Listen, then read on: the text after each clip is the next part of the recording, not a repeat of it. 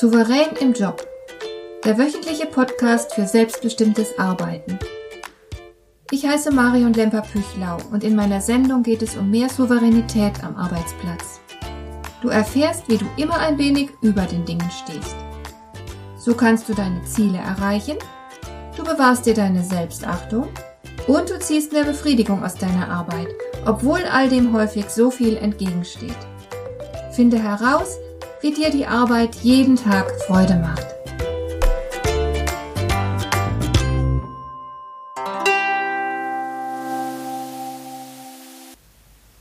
Hallo und herzlich willkommen. In der letzten Folge habe ich dir die Formel für Souveränität verraten. Weißt du noch? Souveränität gleich Wahlfreiheit. Je mehr Ideen du hast, je mehr Möglichkeiten du für dich erkennst, desto leichter wird es dir, über den Dingen zu stehen. Denn dann entscheidest du dich für eine Alternative und nimmst genau mit dieser Entscheidung die Angelegenheit in deine Hand. Das ist souverän. Das Gegenteil wäre die Opferhaltung. Ich mache mal ein Beispiel, damit es noch deutlicher wird, was ich meine. Stell dir vor, die Mitarbeiterin Frau Müller sitzt mit den anderen in einer Abteilungsbesprechung. Es geht um irgendein Problem, das alle in der Abteilung betrifft, für das aber noch keine Lösung gefunden wurde. Alle beteiligen sich rege an der Diskussion und plötzlich kommt Frau Müller ein richtig toller Einfall. Sie prüft ihre Idee in Gedanken nochmal, merkt, es ist wirklich eine brauchbare Idee und jetzt will sie diese Idee natürlich den anderen mitteilen. Sie setzt zum Sprechen an, aber da wird sie von ihrem Chef unterbrochen, der unbedingt selbst etwas loswerden will. Die Teamkollegen reagieren sofort lebhaft auf den Beitrag des Chefs. Es geht richtig rund, die Gemüter sind erhitzt und niemand denkt daran, dass ja Frau Müller einen neuen Vorschlag machen möchte. Dann springt der Chef plötzlich auf, er hat die Zeit vergessen, er muss dringend zu einem Termin und er stürmt aus dem Konferenzzimmer hinaus. Ende der Teamsitzung. Zurück bleibt die frustrierte Frau Müller. Ihr wurde soeben rücksichtslos von ihrem Chef das Wort entzogen und sie hat ihre tolle Idee gar nicht mitteilen können. Sie hat jetzt verschiedene Möglichkeiten zu reagieren.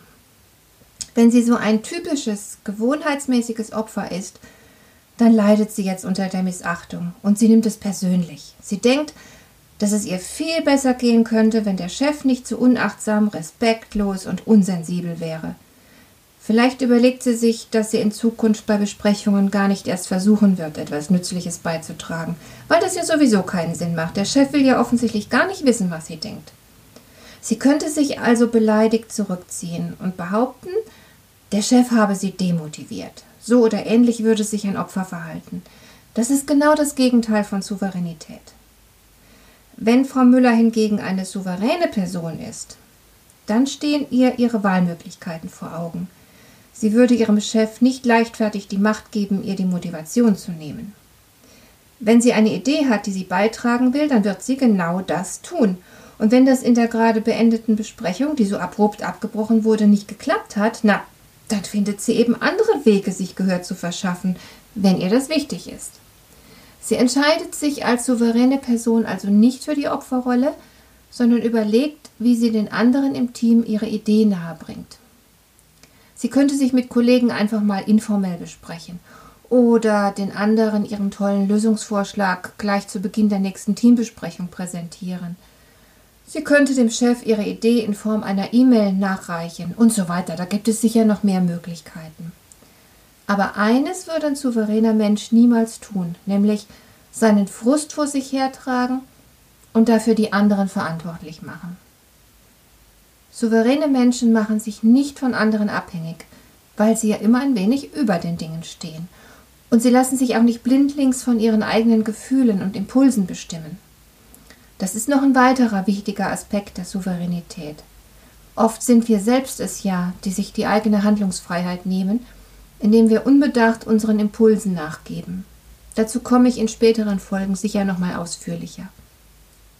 An dieser Stelle möchte ich dir nur ein Beispiel schildern, wie jemand in bewundernswerter Weise seine inneren Impulse unter Kontrolle gehalten hat, um dann in einer entscheidenden Situation souverän agieren zu können. Es ist eine historische Person, von der ich hier spreche, nämlich der Engländer Sir Francis Drake. Er lebte zu der Zeit, als Elisabeth die erste Königin von England war. Damals war es eher unüblich, dass eine Frau ganz allein ein Land regierte. Und die einsame Frau auf dem Thron weckte natürlich Begehrlichkeiten. Es war ja klar, wer die Königin heiratet, dem gehört England. Deswegen ist es nicht verwunderlich, dass es Bewerber gab. Einer von ihnen war der spanische König Philipp II. Er hätte Elisabeth gern geheiratet, aber sie wollte nicht. Da hat sich Philipp sowas gedacht wie, okay, wenn ich England nicht auf diese Weise bekomme, dann mache ich es halt anders. Und er hat seine Flotte losgeschickt, um England anzugreifen und zu erobern. Nun muss man wissen, dass seine Flotte damals die größte Kriegsflotte der Welt war, die berühmte spanische Armada. England konnte da mit seinen Schiffen nicht so recht mithalten. Und die Begebenheit, von der ich dir erzählen will, ereignete sich am 29. Juli 1588. Zu dem Zeitpunkt war die Armada bereits Richtung England unterwegs. Und die Engländer befanden sich bereits in Alarmbereitschaft. Alles war soweit vorbereitet. Es ist überliefert, dass Sir Francis Drake, der Vizeadmiral der englischen Königin, oberhalb vom Kriegshafen der Stadt Plymouth auf einer Wiese gestanden haben soll, wo er mit ein paar Leuten Buhl spielte. Es war wohl ein sehr heißer Tag, vielleicht ging da oben auch ein angenehmer Wind. Jedenfalls traf während des Spiels ein Bote ein, der die Nachricht von der sich nähernden feindlichen Armada brachte. Die Reaktion von Sir Francis Drake ist wirklich das Coolste, was ich je gehört habe. Du musst dir vorstellen, unter welchem Stress der Mann gestanden haben muss. Das Schicksal Englands lag in seinen Händen, und er sah sich einem extrem starken Feind gegenüber. Also mir hätten bestimmt die Knie geschlottert bei der Nachricht des Boten. Und Sir Francis Drake, was hat er gesagt? Time enough to play the game and thrash the Spaniards afterwards. Übersetzt heißt das sowas wie Ah, jetzt spielen wir erstmal in Ruhe unser Spiel zu Ende und die Spanier vermöbeln wir anschließend. Und genau so hat er es gemacht. Ist das cool oder ist das cool? Also ich kenne kein beeindruckenderes Beispiel für Souveränität. Und soll ich dir was sagen? Das kannst du auch. Egal was dir begegnet und unter welchem Stress du stehst, du kannst genauso souverän agieren wie Sir Francis Drake. Ich verrate dir, wie das geht. Das ist im Grunde nämlich gar nicht so schwierig. Sir Francis Drake war klug genug, sich nicht auf seinen Stress und seine Angst zu konzentrieren. Er hat all das bestimmt empfunden, er war ja kein Übermensch. Aber er hat sich davon eben nicht ganz und gar bestimmen lassen. Stattdessen hat er seine Gedanken gezielt auf die Gesamtsituation gelenkt. Und aus dieser Perspektive heraus hat er sofort gesehen, dass Flut herrschte. Die englischen Schiffe hätten gar nicht aus dem Hafen von Plymouth auslaufen können. Die Engländer waren gezwungen, die Ebbe abzuwarten. Da bereits alle Vorbereitungen getroffen worden waren, wurde Drake auch nicht unten bei seinem Schiff gebraucht. Vielleicht hat er sich gedacht, naja, wenn ich jetzt runter auf mein Schiff gehe, renne ich wahrscheinlich vor lauter Nervosität bloß auf Deck hin und her und mache noch die Mannschaft verrückt. Da bleibe ich doch lieber hier oben und lenke mich mit dem Spiel ein bisschen ab. Also keine Ahnung, ob er wirklich so gedacht hat, aber ich kann es mir aufgrund seiner Reaktion gut vorstellen. Jedenfalls hatte er die Gesamtsituation im Blick und er war eben nur selbst ein Teil dieser Situation. Deswegen konnte er umsichtig reagieren, weil er den Überblick behalten hat, trotz der Nervosität, die er mit Sicherheit empfunden haben muss. Heute würde man sagen, der Vizeadmiral ist in die Hubschrauberperspektive gegangen. So hat er die gesamte Situation überblickt und eben auch sofort gesehen, dass die Flotte ja noch gar nicht auslaufen konnte. Der Wechsel in die Hubschrauberperspektive ist dir jederzeit möglich. Das ist nicht schwer. Du schaffst das ganz leicht, indem du dir in kritischen Situationen einfach eine Frage stellst. Die Frage könnte zum Beispiel lauten, worum geht es hier eigentlich? Oder was wird hier überhaupt gespielt? Oder worauf soll das alles hinauslaufen? Oder du kannst dich fragen, wenn diese Szene hier ein Kapitel in einem Buch wäre, welche Überschrift hätte es dann? Solche Fragen werden dir helfen, aus der jeweiligen Situation herauszutreten und die Sache mit kühlem Kopf zu analysieren, statt in der eigenen Betroffenheit gefangen zu bleiben. Aus dem Hubschrauber schaust du auch auf dich selbst herunter und du siehst dich selbst nüchterner und klarer. Du erkennst zudem die Situation besser und gewinnst auf diese Weise auch einen Überblick über deine Handlungsoptionen. Das ist die Voraussetzung für souveränes Handeln. Vor diesem Hintergrund wird dann dein Problem zur Denksportaufgabe.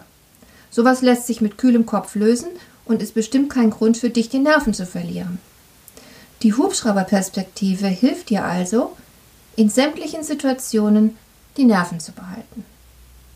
Natürlich kommt es vor, dass bestimmte Faktoren es uns schwer machen, die Hubschrauberperspektive einzunehmen. Ich gebe zu, in der Theorie klingt das immer ganz einfach, wenn ich dir sage, ach, hast du ein Problem, geh doch einfach mal in die Hubschrauberperspektive. Aber mit den hinderlichen Faktoren kann man auch umgehen. Davon handelt dann die nächste Folge. Bis dahin wünsche ich dir viel Erfolg im Job und dass du immer deinen Hubschrauber dabei hast. Deine Marion Lemper-Püchlau. Dir gefällt dieser Podcast? Dann bewerte ihn doch mit einer Sternebewertung und Rezension in iTunes. Das hilft einerseits, diese Sendung noch weiter zu verbessern und andererseits, sie für andere Interessierte noch sichtbarer zu machen. Besuche auch meinen Blog alltagsintelligenz.com. Dort findest du noch weitere Anregungen für erfülltes Arbeiten. Das war die heutige Ausgabe von Souverän im Job. Schön, dass du zugehört hast. Ich wünsche dir viel Spaß und Erfolg bei der Gestaltung deiner Arbeit.